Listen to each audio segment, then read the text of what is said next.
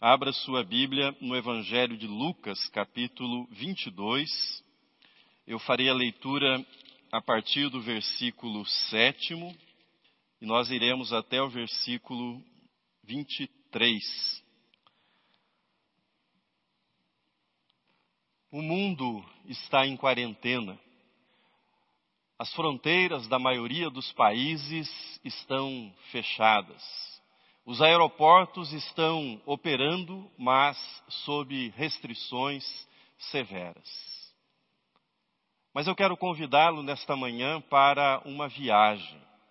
Quero convidá-lo para uma viagem na história, uma viagem no tempo, uma viagem para o passado, mas não uma viagem como nós fizemos no domingo passado, um século atrás, 1918, quero convidá-lo para ir um pouco mais longe comigo nesta manhã. Quero convidá-lo para uma viagem de três milênios. Quero convidá-lo mais precisamente para viajar comigo rumo ao ano 3, rumo ao ano 1400 antes de Cristo, ou seja, 3.400 anos aproximadamente do tempo em que nós vivemos. Nós chegamos, aterrizamos no nordeste do continente africano. Aterrizamos às margens do grande rio Nilo. Acompanha o rio uma vegetação verde, bonita, sinal de vida ao redor daquele rio. À medida que nós nos afastamos do rio, entretanto, nós começamos a perceber a cor mudar e o verde vai sendo substituído por um amarelo, um amarelo que vai se estendendo à medida que nós nos afastamos das margens do rio. No entorno dessa bacia de fertilidade, levantou-se uma das maiores civilizações da história, a civilização egípcia. À medida que nós caminhamos, à medida que nos afastamos um pouco mais do rio, nós avistamos uma pequena casa, uma casa humilde. Chegamos a essa casa, somos acolhidos com cortesia e aqueles moradores da casa explicam que eles estão no Egito há 430 anos, mas eles não são egípcios. Na verdade, eles são escravos do Faraó. Trabalham forçosamente ali no Egito. As obras maravilhosas, dizem ele, eles, obras que poderão ser contempladas por nós, foram construídas com sangue, suor e lágrimas deles. Mas o Deus, dizem eles, o Deus de seus antepassados, Abraão, Isaque e Jacó, lembrou-se deles, viu o sofrimento deles, foi ao encontro deles, veio para tirá-los daquela condição de escravidão e para levá-los para uma nova terra, para uma nova vida. Ali no Egito, ali no Egito eles sobreviveram a toda sorte de crueldade. Nove pragas já haviam caído sobre o Egito.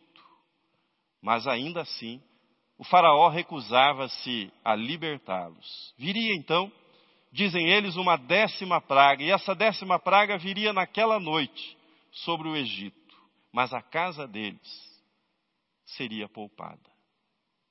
O homem mais velho daquela família se levanta, caminha em nossa direção e nos conduz novamente até a porta pela qual nós passamos. E a seguir ele explica que aquela porta foi marcada com o sangue do cordeiro. Um cordeiro especial, um cordeiro sem mácula, um cordeiro separado para aquele dia, para aquela noite, para aquele momento na história deles. Em seguida, ele se volta, se volta para a mesa em pé, com cajado na mão, sandálias nos pés, a família reunida ao redor da mesa, ele profere uma breve oração ao Deus dos seus antepassados e eles comem o cordeiro que está sobre a mesa. À meia-noite, a décima praga cai sobre o Egito. E o povo de Israel, liderado por Moisés, espera o raiar do dia. E quando os primeiros raios do sol aparecem, eles passam pelas portas de suas casas e caminham em direção à liberdade e caminham em direção à terra prometida por Deus. Mas antes que nós comecemos a sentir o calor do deserto e antes que nós avistemos o Mar Vermelho, antes que cheguemos a esse ponto, quero convidá-lo a prosseguir nessa viagem. Nós sairemos agora do Egito por volta do ano 1400 e nós vamos avançar, nós vamos avançar até a cidade de Jerusalém. Chegaremos em Jerusalém exatamente na celebração da Páscoa naquela cidade. A cidade é dominada pelo Império Romano. O Egito é uma potência do passado, ficou no passado, ficou na história, a potência do tempo no qual nós estamos agora na nossa viagem são os romanos. As ruas de Jerusalém são estreitas. A população esbarra caminhando por aquelas ruas. Os soldados romanos vigiam atentamente o movimento da população, principalmente naqueles dias festivos. Nós percebemos que dois homens conversam, são eles Pedro e João, e se aproximam de um terceiro, e esse terceiro carrega um cântaro. Nós começamos a ouvir a conversa deles, e este que carrega o cântaro os convida para que eles o acompanhem. Eles sobem por uma escada lateral da casa e são apresentados a um espaçoso cenáculo. Esse cenáculo é emprestado para aqueles dois homens, emprestados, emprestado para o mestre deles, Jesus. No final do dia, Jesus chega com os seus discípulos, chega com os seus apóstolos para celebrar o ritual que nós presenciamos ainda há pouco no Egito.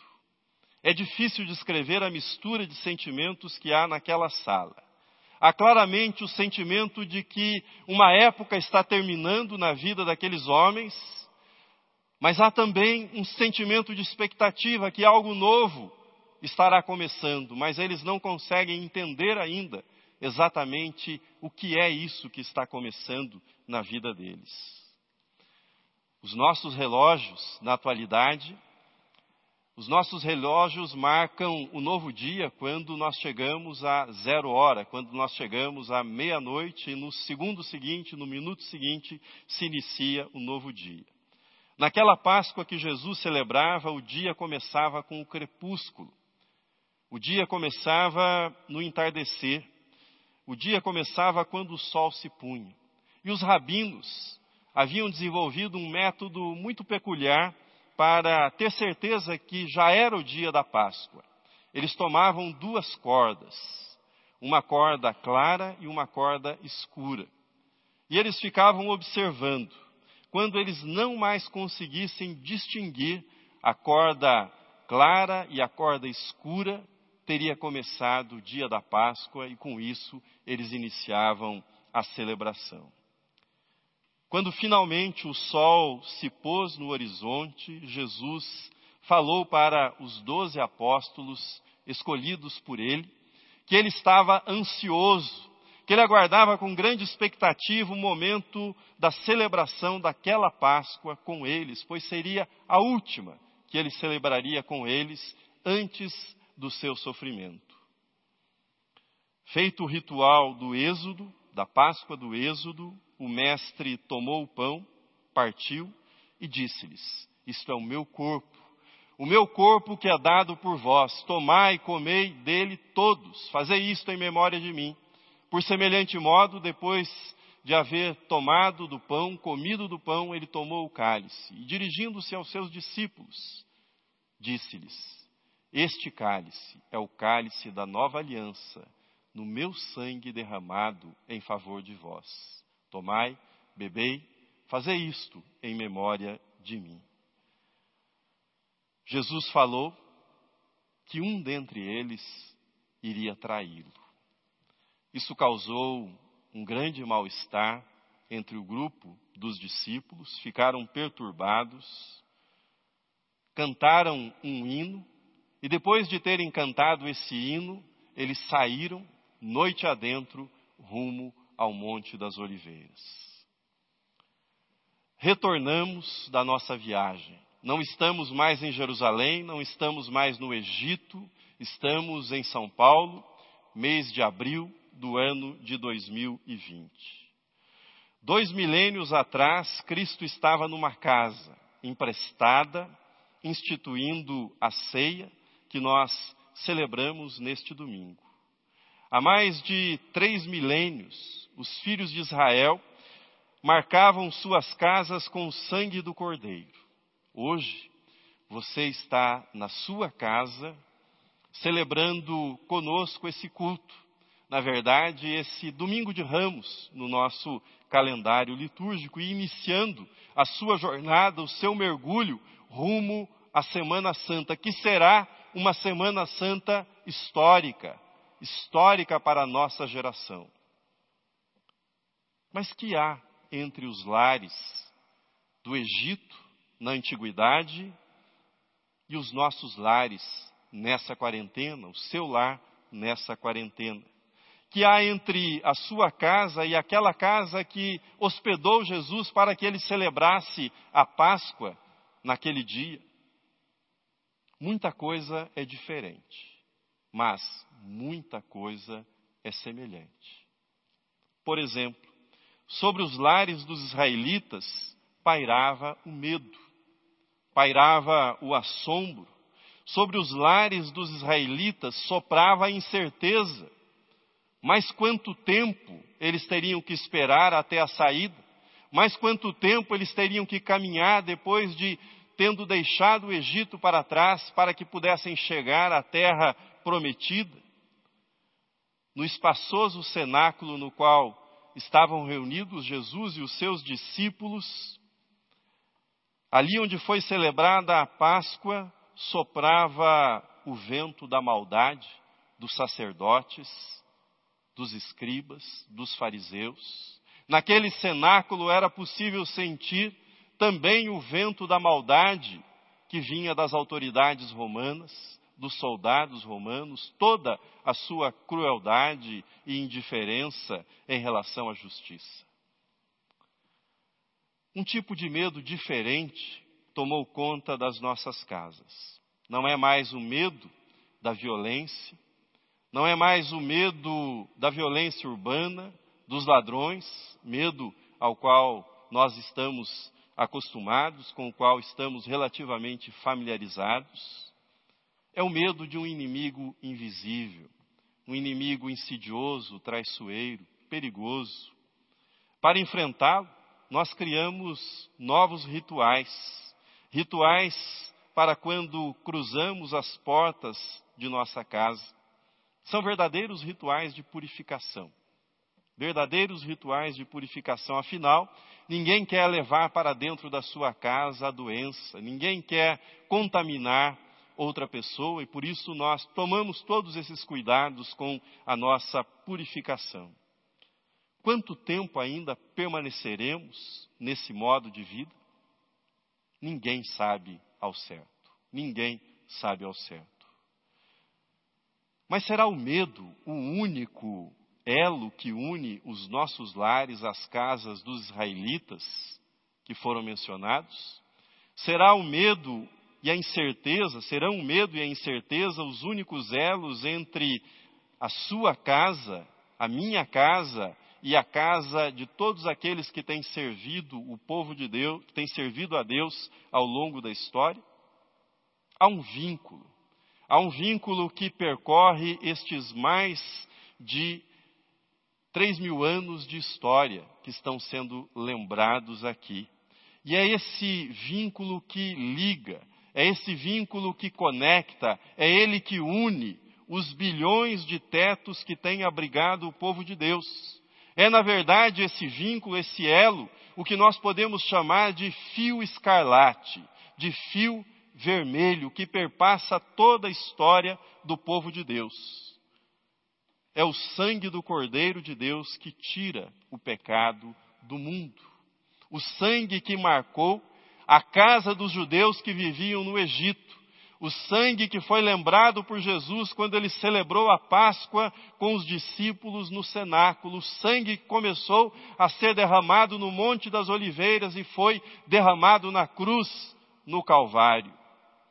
O fio escarlate foi aquele que Raabe, habitante de Jericó, pendurou na janela da sua casa quando Josué invadiu com o exército a terra prometida para conquistá-la e por conta daquele fio escarlate na janela, Raabe e sua família foram poupados da destruição.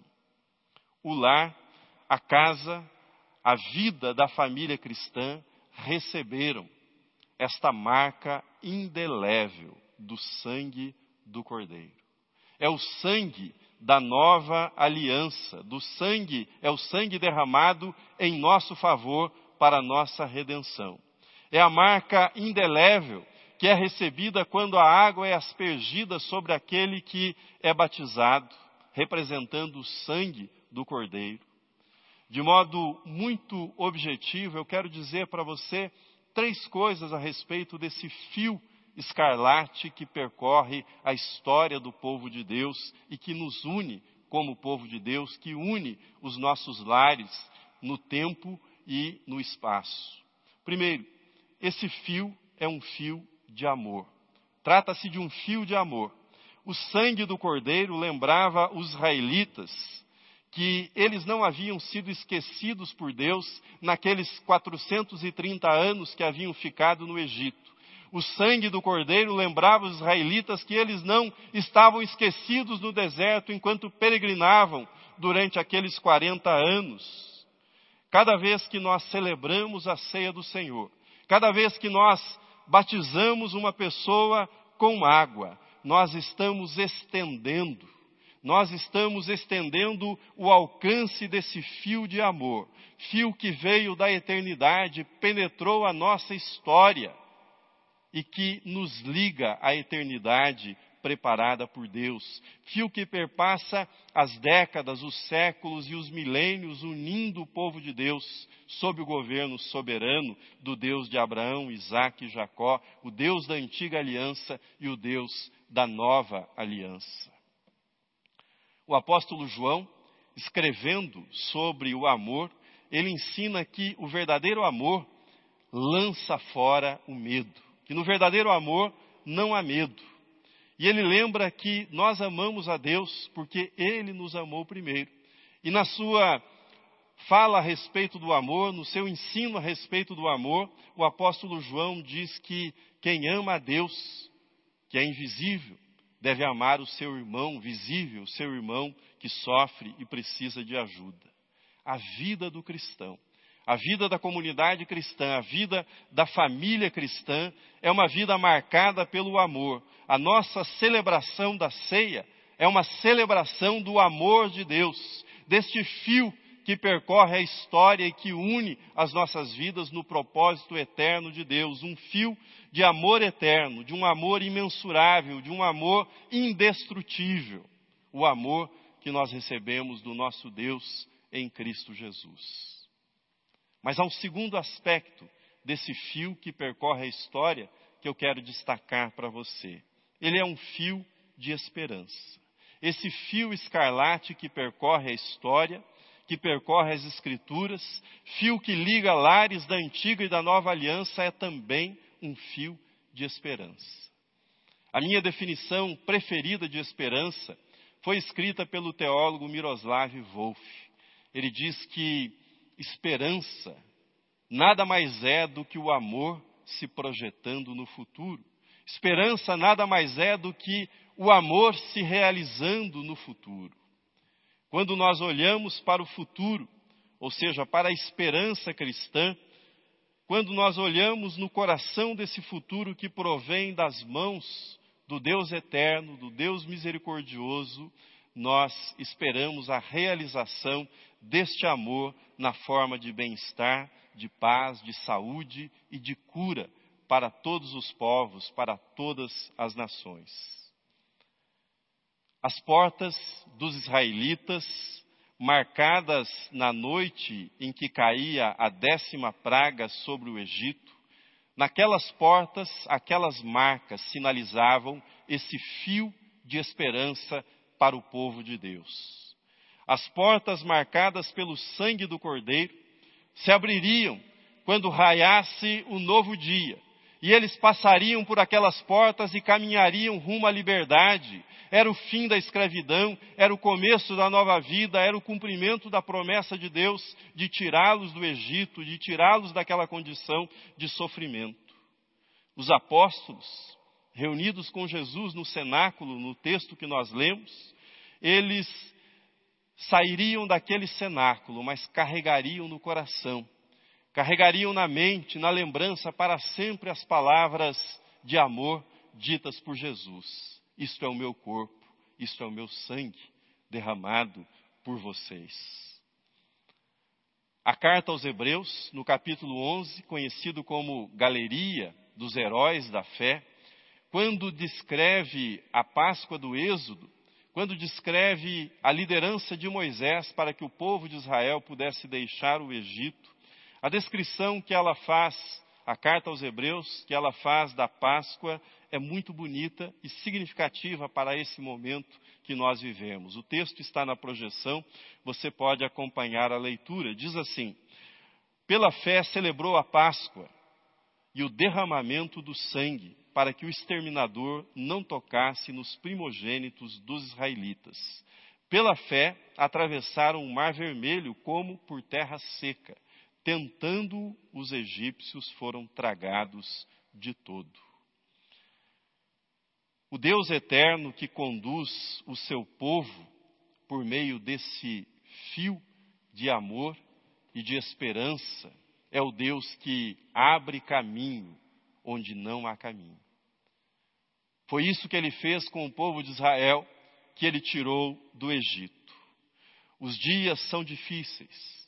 Talvez tenhamos dias mais difíceis ainda, não sabemos. Mas tenha certeza, Deus abrirá um caminho. Deus abrirá um caminho onde não há caminho. E será um caminho de amor, será um caminho de esperança. Ele está fazendo isso. Ele tem feito isso e ele continuará fazendo isso. Ele está fazendo isso por meio das mãos de enfermeiros, de médicos, de cientistas, de pesquisadores, de entregadores, das pessoas que atendem nos supermercados, daqueles que continuam fazendo com que a sociedade possa continuar funcionando. Deus está fazendo isso por meio da solidariedade, da generosidade, da gentileza, que nós percebemos nesses dias do interesse em saber como os outros estão. Não sei, e ninguém sabe ao certo a duração e a extensão da crise que veio sobre o mundo, mas eu sei que Deus nos ajudará, que Deus está nos ajudando, que Ele continuará nos ajudando, que Ele nos ajudará nessa travessia, nessa passagem porque é isso que Páscoa significa: uma travessia, uma passagem da morte rumo à vida, da escravidão rumo à liberdade, da desesperança rumo à esperança que vem de Deus e do futuro que Deus tem preparado para o seu povo. Terceiro lugar, este fio que nasce na eternidade, invade a história que nos liga e que nos conecta, esse fio escarlate é um fio de segurança eterna. Um fio de segurança eterna. Outro dia, ouvi uma conversa entre o rabino da congregação israelita de São Paulo, Michel Schlesinger, e ele, nessa conversa, perguntou ao psicanalista Contardo Caligares o que é que se esperava dos religiosos numa crise como essa que nós vivemos. Qual era a expectativa em relação à atuação das pessoas religiosas? Como as pessoas religiosas poderiam ajudar as outras pessoas num momento de crise como esse? A resposta do psicanalista foi direta. Ele disse para o rabino: não mintam para as pessoas. Não mintam para as pessoas. Falem a verdade. É fato que religiões, é fato que religiões podem vender ilusões para as pessoas. Eu falei sobre isso no domingo passado, você pode conferir. Expliquei que cristãos não recebem uma imunidade contra catástrofes naturais, contra a violência ou contra essa epidemia que nós estamos vivendo. Entretanto, Entretanto, é superficial a visão que a fé cristã anuncia uma segurança, que é uma espécie de atestado de invulnerabilidade física, de livramento permanente de qualquer tipo de enfermidade e uma espécie de vacina contra esse vírus ou contra qualquer outro vírus ou qualquer outra enfermidade. Não é isso que nós pregamos como cristãos. A nossa esperança, a nossa segurança, é muito mais ampla e profunda do que isso. Veja na tela o que escreveu o apóstolo Paulo na sua carta aos Coríntios. Ele diz: Se a nossa esperança em Cristo se limita apenas a esta vida, somos os mais infelizes de todos os homens. Aqueles que foram marcados com o sangue do Cordeiro, possuem uma segurança para enfrentar os dias maus, justamente porque a sua esperança, justamente porque a sua esperança não se limita a esta vida, mas se estende para a eternidade, na direção da eternidade, na direção do futuro de Deus. Sua esperança é eterna. A nossa segurança está no amor revelado em Cristo Jesus e na certeza que absolutamente nada pode nos separar deste grande amor que nós encontramos em Cristo Jesus.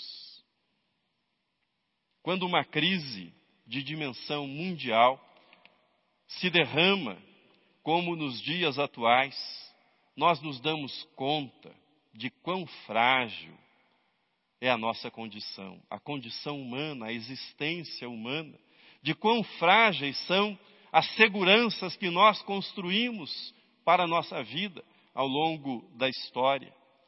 As palavras de Tiago, irmão de Jesus, nesses dias, ganham um novo colorido. Veja comigo o texto na tela. Hoje ou amanhã iremos para a cidade tal e lá passaremos um ano e negociaremos e teremos lucros. Vós não sabeis o que sucederá amanhã, que é a vossa vida. Sois apenas como neblina que aparece por instante e logo se dissipa. Em vez disso, devias dizer: Se o Senhor quiser, não só viveremos, como também faremos isto ou aquilo. Termino a nossa meditação nesta manhã. Deus estava na casa dos israelitas que habitavam o Egito por volta do ano 3400. Deus estava em Jericó, na casa de Raabe, quando houve a invasão da sua cidade e aquela casa foi poupada. Aquela casa que tinha o fio escarlate na janela. Uma das coisas mais bonitas do Novo Testamento, do ministério de Jesus, das peregrinações de Jesus, era o modo como ele entrava na casa das pessoas de seu tempo. Ele entrou na casa de Zaqueu, nós conhecemos bem essa história e levou salvação para Zaqueu e levou salvação para a família de Zaqueu. Ele entrou na casa dos seus amigos Lázaro, Maria e Marta e ceou com eles. E assim ele fez em muitos lugares, cidades, povoados, vilarejos pelos quais ele passou. Na sua última semana, ele entrou numa casa em Jerusalém, uma casa emprestada. Não sabemos o nome do dono, do proprietário daquela casa, mas ele emprestou uma sala para Jesus, o cenáculo para Jesus. E ali Jesus proferiu palavras de esperança, palavras que são a nossa segurança. Ali ele proferiu palavras de segurança eterna. Isto é o meu corpo. Este é o meu sangue derramado por vocês. Nós celebraremos a ceia do Senhor hoje. Celebraremos a ceia do Senhor e esta ceia será uma ceia diferente, singular, histórica, inesquecível, pelas circunstâncias nas quais vivemos. E eu quero convidá-lo. Quero convidá-lo para que você receba Jesus na sua casa. Para que você abra as portas da sua casa, assim como aquele homem de Jerusalém abrigou Jesus e os seus discípulos na sua casa para que celebrassem aquela Páscoa. Quero convidá-lo para que você